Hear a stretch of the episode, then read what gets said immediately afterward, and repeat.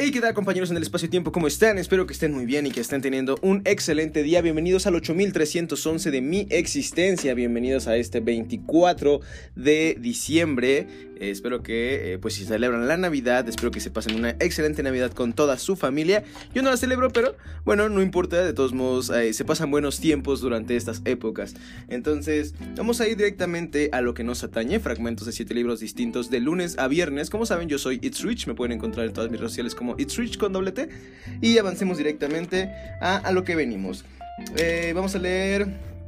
Ayer leímos acerca del Nelson Mandela. Hoy vamos a leer acerca de la Oda a una urna griega en literatura. Como saben, eh, el top es estar enfermo. Tú, aún virgen novia de la calma. Tú, hija adoptada del silencio y la lentitud. Historiadora del bosque, puedes así narrar. Perdón un florido cuento dulce que estos versos. ¿Qué leyenda con ribetes de hojarasca se aparece en tu figura? De deidades o mortales, o de unos y otros, en el tempe o en los valles de la Arcadía. ¿Qué hombres o dioses son esos? ¿Qué doncellas remisas? ¿Qué loca cruzada? ¿Qué lucha por escapar? ¿Qué flautas y tambores? ¿Qué salvaje éxtasis? Oh, pieza ática, juego limpio con una estirpe, de hombres y doncellas esculpidas en mármol, con ramas de árboles y malas hierbas pisoteadas, Silencia forma, burlas nuestra razón. Como la eternidad, fría pastoral. Cuando la vejez consuma esta generación, tú sobrevivirás entre, entre otros llantos, que no serán el nuestro, amiga del hombre al que dices, la belleza es verdad, la verdad es belleza. Eso es todo, cuánto sabes y cuánto necesitas saber. John Keats es uno de los poetas románticos de principios del siglo XIX que sigue siendo uno de los favoritos del público. Su poema más conocido, Un Oda a una urna griega, continúa provocando la fascinación de los lectores y la crítica, que aún sigue debatiendo sobre cuál es el verdadero significado de sus pasajes clave. En cierta forma... Perdón. En cierta forma, este debate inacabado es un destino apropiado para el poema, que en su contenido expresa la admiración que provocan las historias congeladas en el tiempo y recogidas en una vasija griega. En la Oda a una urna griega, el poeta dirige sus versos a la vasija. Esta técnica se dirige a un concepto o un objeto inanimado de manera directa, se denomina apóstrofe, y es, un es una constante de la poesía de Keats en general y en sus odas en particular. El poeta está cautivado por la vasija en tanto en cuanto es un objeto de belleza estética y porque se trata de un símbolo que lleva a la reflexión, un fragmento de inmortalidad en un mundo transitorio y constante cambio y en constante cambio. En las primeras cinco estrofas del poema, de las que solo se han reproducido la primera y la quinta, el poeta representa la urna como una personalización de las distintas eras, llamándola novia de la calma e hija adoptada del silencio y la lentitud. Esta maravillosa, está maravillado el autor ante las imágenes dibujadas sobre la vasija y ansioso por saber qué historias se ocultan, qué hombres o dioses son esos, qué doncellas remisas, qué loca cruzada, qué lucha por escapar. Pero estos misterios y esta incertidumbre solo logran aumentar el atractivo de las imágenes, tal y como, tal y como el poeta lo expresa en la segunda estrofa. Las melodías escuchadas son dulces, pero las que aún no han sido oídas lo son más. Del mismo modo, siente envidia de los amantes reflejados en la vasija, cuyas imágenes se han visto detenidas en el tiempo cuando estaban a punto de abrazarse. Aunque no alcances esa felicidad, por siempre la amarás y ella a ti. Hay pocos versos en la historia de la poesía que se hayan examinado tanto como los dos finales de la Oda a una urna griega. Parece claro que en esa parte de la oda ocupa la propia vasija, se dirige, que ocupa la propia vasija, se dirige al poeta con las palabras la belleza es verdad y la verdad es belleza, que ya son un acertijo en sí mismas. Debido a las dudas sobre la puntuación que Keats utilizó en el manuscrito original, no se sabe si las últimas palabras del poema las dice la urna o el propio poeta. Un misterio eterno que encaja a la perfección con un poema sobre los misterios eternos. Otros datos de interés. Aunque se ha hablado mucho sobre si la urna a la que va dirigida la oda de Keats existe o no, la opinión general de los especialistas es que no. ¡Wow! Oda a una urna griega, genial. Un poema de una oda de... Ay, Dios mío, acabo de tener aquí el nombre de este tío. Ah, no, es que estoy leyendo otra cosa. Una oda de John Keats una oda de John Keats a una urna. Este, y cómo admira él las historias que están plasmadas dentro, bueno, en, sus dibujos. Interesante, eh, pues interesante poesía, ¿no? A mí eh, se me daba mucho tiempo antes este, escribir odas a cosas, pero dejé de hacerlo después porque fue más como por una clase, o no me acuerdo por qué, por una amiga tal vez. Vamos a pasar ahora a el libro de los porqués y vamos a leer por qué calientan las cocinas de inducción. Tocar una fuente de calor capaz de calentar de forma instantánea y no quemarnos nos parece algo sorprendente. La razón de nuestra extrañeza arriba en que intuitivamente seguimos acostumbrados a pensar, como pensó el ser humano durante siglos, que el calor es una propiedad de los cuerpos, con lo que decidimos que si algo es capaz de calentar debe ser porque está muy caliente. Pero en realidad los cuerpos no tienen calor, sino energía interna. El calor es parte de dicha energía interna, la energía calorífica transferida de un sistema a otro, lo que sucede con la condición de que estén a diferente temperatura. Las cocinas de inducción funcionan con campos magnéticos. Para calentar, aprovechan una propiedad básica del electromagnetismo, un campo magnético que induce una corriente eléctrica. Así, la cocina de inducción genera un campo magnético con una bobina situada bajo la placa donde se apoya el cacharro. Al poner una olla encima comienza a circular una corriente eléctrica a través de ella. Por supuesto, los cacharros deben estar hechos de un material que se pegue a los imanes y su fondo ha de ser plano, liso y grueso, lo cual genera calor que calienta la olla y lo que hay en su interior. En cuanto a la sorprendente inmediatez de respuesta, la razón es que basta activar el mando para que la transferencia de corriente y por tanto el calor se genere de manera instantánea, así que el tiempo necesario para la cocción es menor al de otras cocinas. Creo que había una cocina de inducción en, mi, en una de las cafeterías donde yo trabajaba y efectivamente calentaban bastante rápido. Eh, estaría padre que todos tuviéramos eso para que dejáramos de usar gas y dejara de ser tan peligroso el cocinar. Pero bueno, pasemos ahora a Humano demasiado humano de Friedrich Nietzsche. Ya sabemos que estamos en la época donde Nietzsche está contra el cristianismo. Vamos a ver qué tiene para decirnos hoy. La prueba del placer. La opinión agradable es admitida como verdadera ¿Es esta la prueba del placer o como dice la Iglesia, la prueba de la fuerza, de la cual las religiones se muestran orgullosas? ¿Cuándo deberían sonrojarse de ella? Si la fe no hiciera dichosos, no habría fe. ¿Cuán poco valor debe tener? ¡Wow! la prueba del placer, la opinión agradable es admitida como verdadera pues, ¿qué les digo? Efectivamente a, muchos nos gusta escuchar lo que queremos escuchar. Este, y pues sí, efectivamente, al decirnos lo que queremos oír, eh, nos hacen alegres, pero solamente por eso, si nos dijeran algo que no queremos escuchar, seguramente estaríamos renegando de tal o cual, como hacemos de otras cosas, ¿verdad? Pasemos ahora a las constantes universales. Estamos en la página 115 sobre el subtítulo Dirac y los grandes números coincidentes y cómo Dirac encontró relaciones entre los números del universo eh, observable, eh, el número de protones en el universo y el tamaño de un protón. Vamos a terminar este capítulo, me parece, bueno, este subtítulo me parece. Ah, no, todavía nos falta otro pedazo. Bueno, vamos a terminar esta hoja por lo menos. Se encuentran más números de estos órdenes de magnitud al comparar el tamaño del universo con el tamaño del protón, dado por su longitud de onda Compton, o al definir el equivalente gravitatorio de la constante de estructura fina. Incluso si estos números difieren en un factor de 10 o incluso 100, lo sorprendente es que, al combinar constantes relativas a escalas tan diferentes, se obtengan números de igual orden de magnitud cuando en principio no hay ninguna razón por la que debería ser así. La presencia de t en los números n y n, a la, n sobre i y en n hizo pensar a Dirac que no hay nada en, en esencial en estos grandes números. Si toman valores tan grandes es porque el universo es viejo. Ahora bien, la edad del universo no aparece explícitamente en el número n sobre 2. Así que para ser consistente con el argumento, el físico teórico británico tuvo que suponer que alguna de las constantes que lo definen ha de variar también en el tiempo. La hipótesis más sencilla es que la constante de, gravitación g sea inversamente proporcional al tiempo. g eh, es inversamente proporcional. esto significa que la atracción gravitatoria entre dos cuerpos dados a una misma distancia habría sido mayor en el pasado que en la actualidad. Para Dirac, estas conjeturas se enmarcaban en los intentos de unificar las leyes físicas y no se trata de un simple juego numérico. Desde su punto de vista, todo esto podría arrojar a luz sobre las leyes físicas y sobre los mismos fundamentos de la física. Cerramos con una frase. El objetivo de la ciencia es hacer que las cosas más difíciles puedan ser explicadas de forma sencilla. El objetivo de la poesía es expresar las cosas más simples de manera incomprensible. Ambas son incompatibles. Paul Dirac.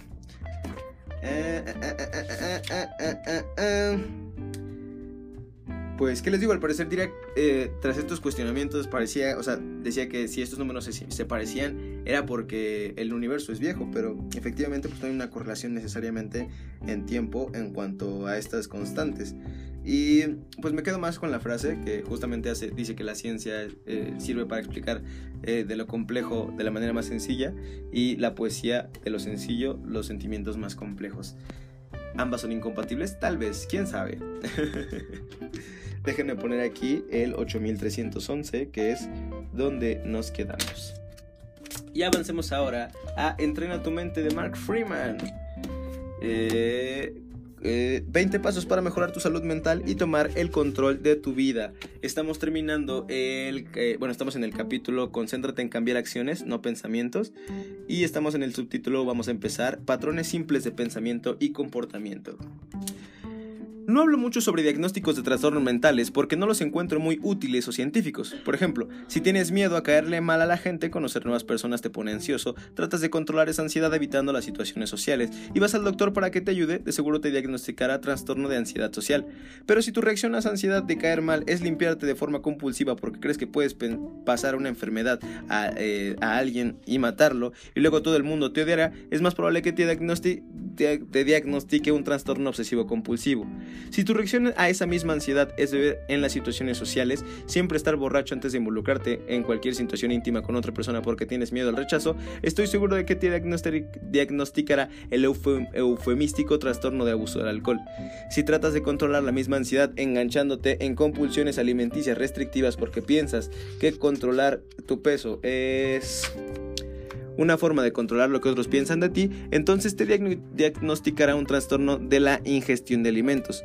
Los diagnósticos de los trastornos mentales están basados en síntomas aeroportados identificables de manera superficial. Si hiciéramos eso en los padecimientos físicos, cuando sufres neumonía saldrías del doctor con diagnósticos de enfermedad de fluido nasal, síndrome de tos, trastorno de cuerpo cortado y discapacidad para regular la temperatura corporal. Tu doctor te daría medicamentos para reducir los síntomas de las cuatro cosas, pero esto no lo haría nada al monstruo que te vivo, la infección en tus pulmones. En los ejemplos de diagnósticos que mencioné arriba, se trata del mismo comportamiento cada vez, experimentar incertidumbre y sentir que no agradas, en este caso a la gente, querer escapar de estos sentimientos, encontrar paz mental, buscar la certeza, etc. y luego involucrarte en compulsiones para perseguir estos deseos.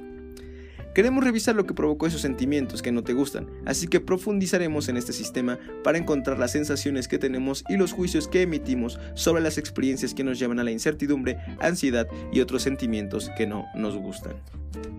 Lo dejaremos por aquí y mañana continuaremos con esta parte del libro, pero efectivamente, bueno, él habla de los trastornos, ¿no? Yo no voy a hablar acerca de si los psiquiatras están bien o no, pero eh, efectivamente, eh, en muchas ocasiones tratamos el síntoma en vez de tratar las causas del síntoma. Y cuando hablamos de ansiedad en este caso, eh, o de cosas que queremos superar mentalmente hablando, pues sí, efectivamente, regularmente tratamos de atacar este, los síntomas, o sea, el eh, lo que nos causa, ¿no? Como el estarnos mordiendo las uñas o este, el no querer salir y enfrentarse justamente con las personas o el beber cuando estás en una situación social, cuando efectivamente la causa es la ansiedad, no propiamente lo que estás haciendo. O sea, lo que estás haciendo es este, pues ya tus compulsiones, efectivamente.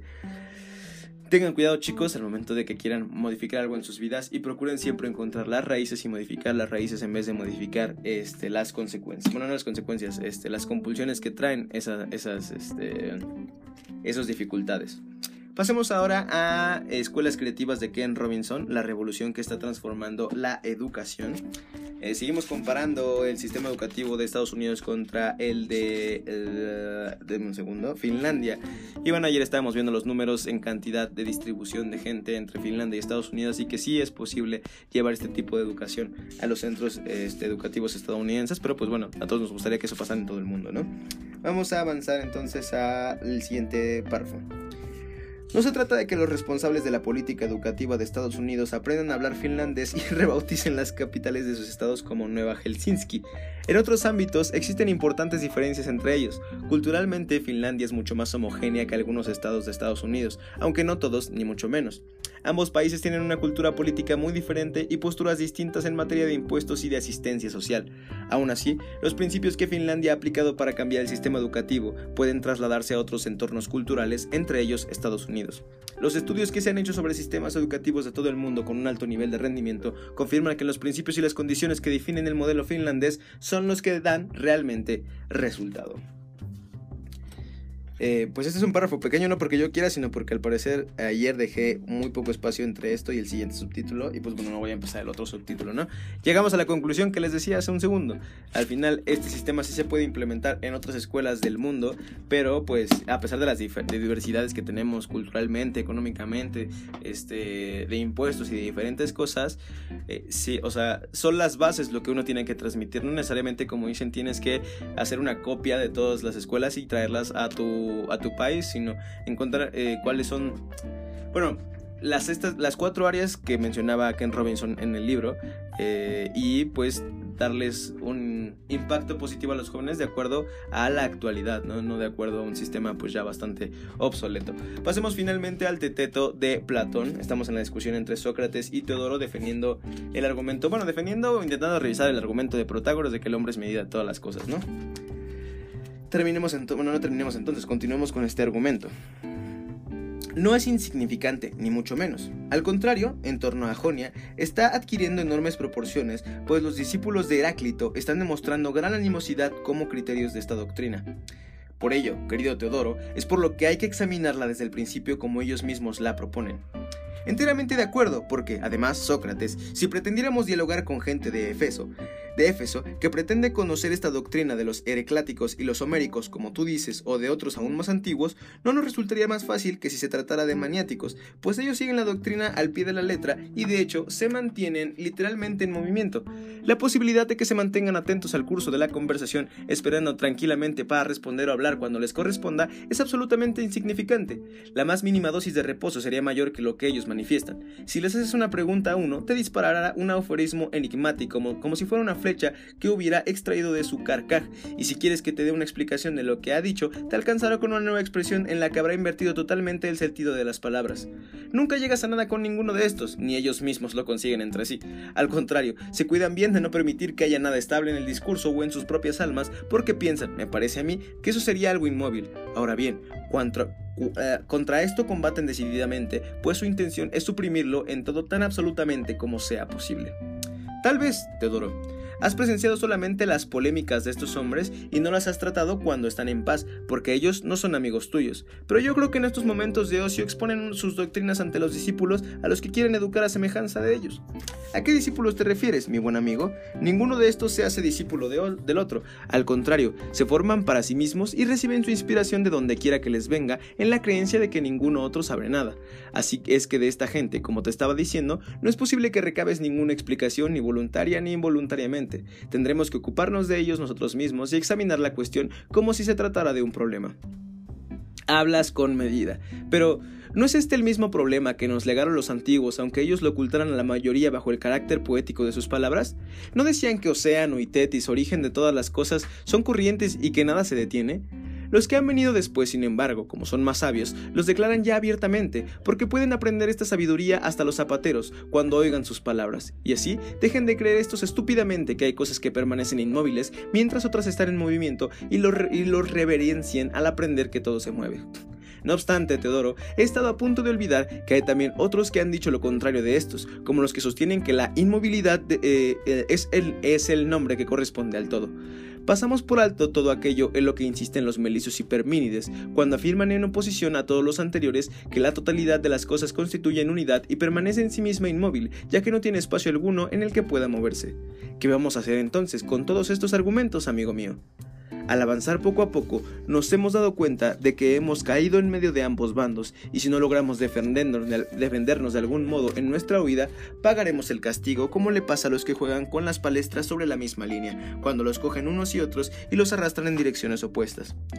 Por consiguiente, me parece que debemos examinar primero a los otros que ya atacamos antes, me refiero a los partidarios del flujo, y si nos parece que dicen algo de interés, nosotros mismos les ayudaremos a empujarnos e intentaremos huir de los otros, pero si creemos que los partidarios del todo dicen algo más verdadero, huiremos hacia ellos, alejándonos de los que ponen lo inmóvil en, lo inmóvil en movimiento. Ahora bien, si nos parece que no dicen nada razonable ni unos ni otros, nosotros, que somos gente insignificante, haríamos el ridículo, el ridículo si pensáramos que podemos decir algo de interés después de haber despreciado a hombres de tan antigua sabiduría.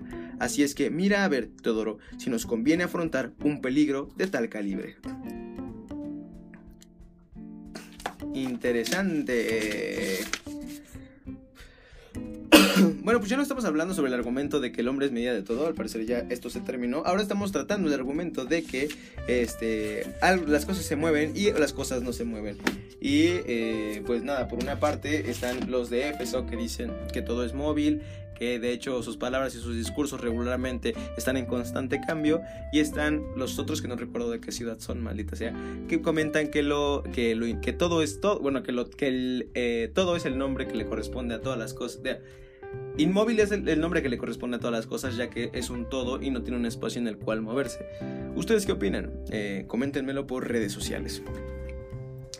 Finalmente, hagamos el resumen que hacemos siempre aquí en Leathers para ver lo que aprendimos el día de hoy.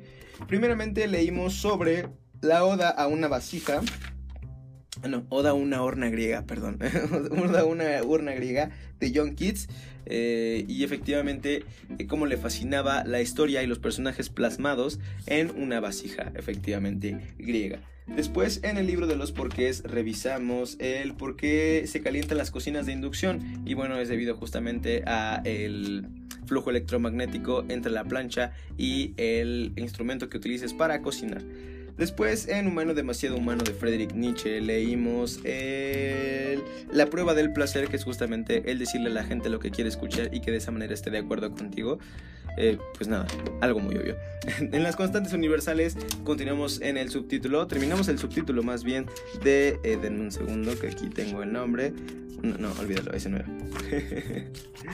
este, continuamos el subtítulo de los números de Dirac, me parece, los cálculos Dirac y los grandes números coincidentes. Justamente en esta ocasión acerca de cómo... Eh, mm, un segundo. Ah, los números al parecer no estaban relacionados, o sea, según él y los estudios que habían hecho, sí, eh, pero bueno, siguen encontrándose algunas coincidencias, aunque al parecer en esta parte él mencionaba que solo son porque el, universo es muy viejo, pero mañana iremos descubriendo un poco más. En Entrena tu mente, seguimos avanzando en el capítulo Concéntrate en cambiar tus acciones y no pensamientos y revisamos un poco acerca de este pues cómo tenemos que tratar las causas y no este, los síntomas porque cometeríamos el error de no actuar contra el monstruo que nos está comiendo dentro. Eh, posteriormente, en escuelas creativas de Ken Robinson, terminamos de confirmar efectivamente que las escuelas en Estados Unidos no necesitan replicar todo lo que se hace en Finlandia, sino que necesitan adaptar estos principios básicos en su cultura educacional para poder revolucionar el sistema educativo. Y finalmente, en el teteto de Platón, empezamos a revisar el argumento de que las cosas son inmóviles o las cosas se mueven. Eh, ¿Ustedes qué dicen? Como ya les dije, déjenlo en las redes sociales. Eh, por último, pues ya saben que me pueden encontrar en redes sociales como It's Rich y TTS Rich. Estoy en Facebook en donde comparto memes, estoy en Twitter en donde comparto eh, contenido político y noticias, estoy en Instagram donde comparto contenido estético y cosas de mi vida cotidiana, además de, en YouTube hago videos de cosas que me gustan y tengo otro podcast de noticias que se llama Report, en donde hablo de noticias breves este, con perspectiva humana. Finalmente, además, tengo una plataforma de desarrollo estudiantil y profesional en la cual impartimos un curso para elegir carrera universitaria y diseñar tu futuro profesional. Si te interesa elegir carrera correctamente y dedicarte a aquello que te apasiona, bueno, mándanos un DM a mis redes sociales o a University. También está la página web, está en todas las redes sociales, University con doble T al final y una Y, ¿vale? Perfecto, pues poco más. Espero que tengan una excelente eh, Navidad, porque hoy es Navidad, se me olvida, les digo que yo no celebro, pero espero que tengan una excelente Navidad, que se la pasen increíble con toda su familia, cenen bastante, hagan ejercicio después y poco más. Eh, un abrazo desde aquí, espero que tengan un excelente día. Ya saben que mi nombre es Rich y esto, It's Leathers. Bye.